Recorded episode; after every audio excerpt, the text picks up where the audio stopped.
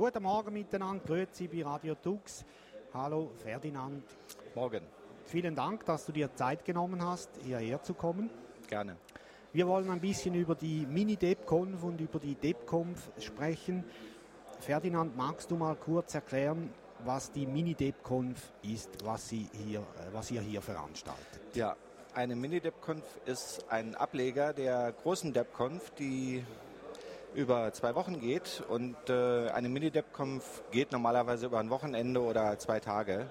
Ähm, vom Prinzip her das Gleiche. Gleiche Ziele, um ein Release voranzubringen.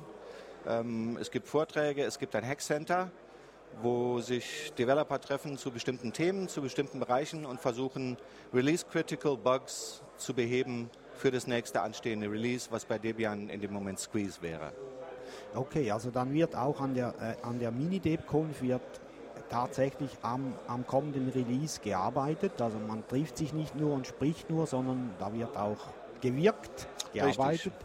Richtig. Richtig. Wir haben eine Bug-Squashing-Party, die geht über das gesamte Event die ganze Nacht durch, also quasi 30 Stunden. Wir haben vor einer 20 Minuten etwa angefangen mit der Mini-DevConf in der Halle 7.1a unten. Ähm, als ersten Sprecher hatten wir Stefano Sacchiroli, der hier um 11 auch noch sitzen wird und Rede und Antwort steht. Wir haben ein Hackcenter, wo die Bug Squashing Party stattfindet und wie gesagt bis morgen Abend in einem Stück durchgeht. Also ohne Pause die ganze Nacht durch? Die ganze Nacht durch, ja. Ähm, Developer treffen sich nicht so oft in Real Life. Mhm. Diese Zeit ist sehr wertvoll, die wird dann auch intensiv genutzt. Deswegen haben wir es ermöglicht, dass wir hier nachts drin bleiben dürfen. Nochmal danke an Messer dafür. Ähm, da freuen wir uns sehr drüber. Ja. Das ist sozusagen Quality Time für Developer, dass die live und im wirklichen Leben miteinander arbeiten können. Ja. Und die Menschen, die hier jetzt zusammenkommen, also die, die Entwickler, allesamt kommen die aus allen Teilen der Welt jetzt hierher nach Berlin? Der weiteste, der mir bekannt ist, ist Andrew Lee, der kam aus Taiwan und wird heute Nachmittag um ab 14 Uhr ein LXDE hacken mit einigen Kollegen von Debian und Fedora und von Sidux. Mhm. Und der hat den weitesten Anfahrtsweg. Der war über 20 Stunden unterwegs dann muss das doch wohl ein richtig äh, wichtiger Anlass oder Veranstaltung sein für die Debian-Leute, wenn die so eine große Reise auf sich nehmen. Das kann man so sehen, ja. ja. Du hast gesagt, äh, die Mini-DevConf ist äh, die kleine Schwester oder die, die Gesellenveranstaltung von der richtigen DevConf. Bevor wir dazu zu sprechen kommen, äh, für diejenigen Hörer, die vielleicht mit Debian nicht so ganz äh, nahe stehen, kannst du ganz kurz mal äh, sagen, was die Debian, was Debian ist? Ja, Debian ist eine der großen Distributionen, die es so gibt im Linux-Land. Unterscheidet sich von den anderen großen dadurch, dass sie nicht kommerziell ist. Es gibt äh, keine Firma, die dahinter steht. Es gibt keinen Verein, der das Ganze steuert. Das äh, ist quasi ein demokratisches Modell oder wie die Debianer lieber sagen, ein duokratisches Modell. Denn der, der was macht, äh, hat was zu sagen. Mhm. Das ist Debian Democracy und äh, es gibt weltweit ca. 1000 Debian-Entwickler, also offiziell mit, mit Titel und ähm, ganz viele, ganz viele Paketmaintainer dazu und ähm, das meiste passiert im IRC, also in, in IRC-Kanälen und funktioniert seit 15 Jahren recht gut. Mhm. Debian ist ja auch die Distribution, von denen sehr viele andere Distributionen abgeleitet werden. Ubuntu dürfte die bekannteste sein mittlerweile. Äh, von Debian ist ja auch bekannt, dass sie so, wie du vorhin so schön gesagt hast, mit der Duokratie, dass sie auch so anarchistisch im positiven Sinn äh, gedacht funktioniert die Leute, die was tun, wie du vorher schön geschildert hast, die sagen auch, wie es weitergeht. Richtig. In anderen äh, Gemeinschaften passiert das nicht immer so, genau. äh, und deswegen dürfte Debian nicht nur jetzt in der, in der Form, wie sie existiert, sondern auch, was sie tut, schon etwas Spezielles sein, denke ich. Das ist richtig. Das hat in meinen Augen große Vorteile, aber auch Nachteile. Die mhm. Vorteile sind halt, man ist von niemandem abhängig. Man released, wenn man fertig ist und auch wenn es viel später ist als angesagt. Es kommt erst, wenn es fertig ist. Das zeichnet Debian Stable aus, was wirklich seinen Namen zurechtträgt. Es ist ein vollkommen stabiles System, was halt seine Zeit braucht. Die Nachteile an der Sache sind, dass äh, Entscheidungsprozesse, Findungsprozesse oft länger dauern, als wenn man einen benevolent Dictator hätte, wie bei Ubuntu, der dann irgendwann mal sagt, so jetzt ist gut, jetzt machen wir das so. Den mhm. gibt es bei Debian halt nicht. Da dauern die ganzen Findungsprozesse oft sehr lange und äh, sind auch nicht immer nett und freundlich, aber es kommt im Endeffekt was Gutes dabei raus. Ja. Wenn sie nicht immer nett und freundlich sind, bedeutet das ja auch, dass das den Menschen etwas bedeutet. das da, auf alle Fälle, ja. ja. Das ist ja sehr spannend. Jetzt die, die Mini-DevConf, die wir hier haben, die ist ja ein Ableger von der eigentlichen DevConf. Kannst du uns einen Abriss geben, was die große DevConf ist? Du hast vorher im Vorgespräch gesagt, dass das ist so eine richtig fette Veranstaltung. Das ist richtig, das ist eine fette Veranstaltung. Ähm, besteht in, besteht äh, aus zwei Teilen, jeweils eine Woche. Das äh, Dev Camp ist die erste Woche. Das ist mhm. quasi die Vorbereitung, wo sich schon ein Teil der Leute trifft und das ganze Setup macht. Mhm. Ähm, dazwischen gibt es dann den Debian Day. Da wird die jeweilige Stadt eingeladen, in der man sich befindet. Das wird äh, dieses Jahr New York sein, im August geht das los. Die sind schon fleißig am Arbeiten. Und dann kommt die eigentliche Arbeitswoche, die eigentliche DevConf. Ja. Und äh, an der DevConf selbst, da funktioniert es dann so ähnlich, wie du jetzt eben beschrieben hast für die Mini-DevConf. Richtig. Die, es gibt sehr viele Vorträge, es gibt verschiedene Hackcenter. Ähm, es ist halt alles etwas größer als bei uns. Es treffen sich viel mehr Menschen. Ähm, ähm, da wird halt äh, auch Tag und Nacht gearbeitet. Es wird oft eine, eine Universität belegt, sodass dass man das preislich im Rahmen halten kann. Da steht dann der ganze Campus zur Verfügung. Das ist halt alles wesentlich größer als hier. Das wollte ich eben fragen. Also da wird auch nachts gearbeitet, wie hier, jetzt ja. diese Nacht. Ähm, wird das dann die ganze Woche durch, äh, immer jede Nacht gearbeitet? Geschlafen wird hinterher. Okay. ja, eine Woche durchhalten ist dann äh, ziemlich, ziemlich hart.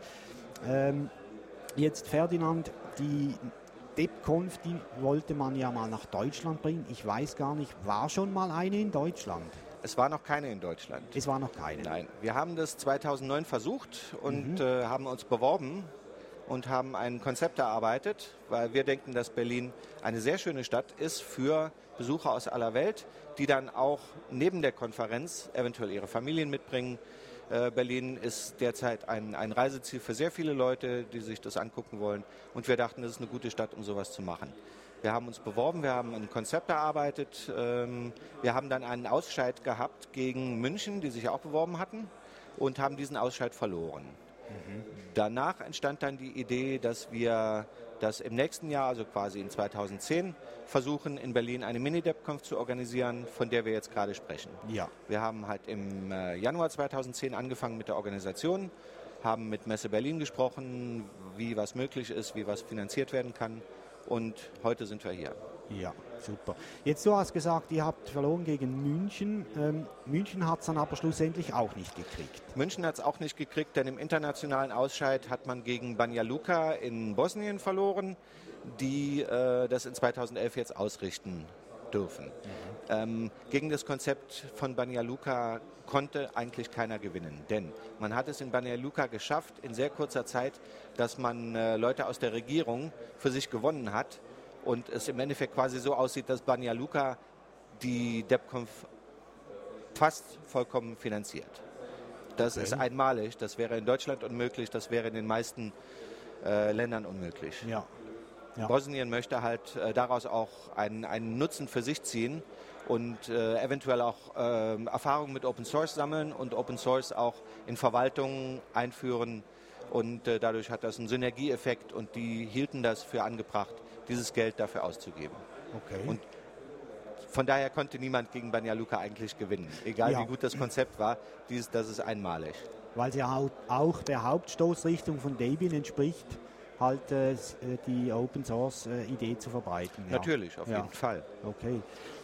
Jetzt, ähm, wir haben hier die Mini-DebConf. Gibt es nächste Schritte oder habt ihr aufgegeben? Ihr sagt, nee, eine DebConf werden wir nie in Deutschland haben oder kämpft ihr da weiter? Ähm, das auf jeden Fall. Wir ja. ruhen uns jetzt erstmal aus, wenn das hier vorbei ist nächste Woche und dann werden wir sehen, dass wir uns wieder bewerben. Ja. Denn äh, es, war, es gab immer noch keine in Deutschland und deswegen 2012 gibt es die nächste Chance. Jawohl. Und ist da auch wieder Berlin dann irgendwo zuvorderst als Idee? Wir werden Berlin favorisieren, ja. Okay. Da gibt es ja auch genug Möglichkeiten, Infrastruktur und so weiter ist ja da.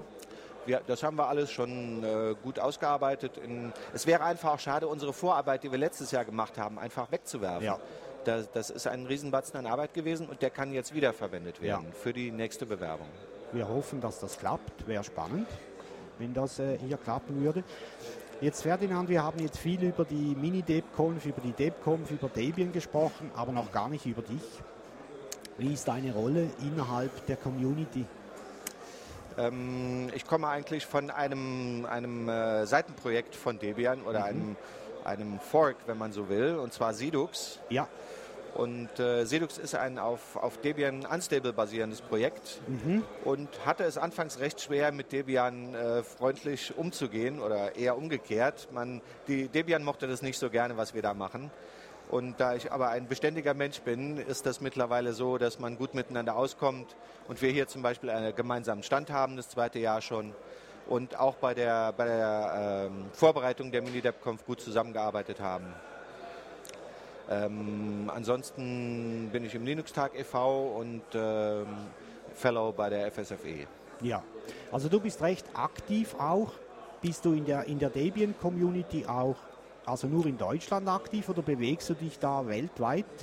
Das ist eher auf Deutschland beschränkt, beziehungsweise Umland Belgien, Schweiz, sowas. Ja. Sieht man dich dann jetzt an der DebConf äh, dieses Jahr in, in, in, im August? In New York, das ja, schaffe ich nicht. Nein. Das schaffst du nicht. Nein. Aber die nächste, übernächste, dann ist ja dann Europa wieder. Naja, in Bosnien auf alle ja. Fälle. Nächstes okay. Jahr, das ist auch nicht so weit. Ja. Und dann schauen wir, was wir hier noch hinkriegen. Jawohl.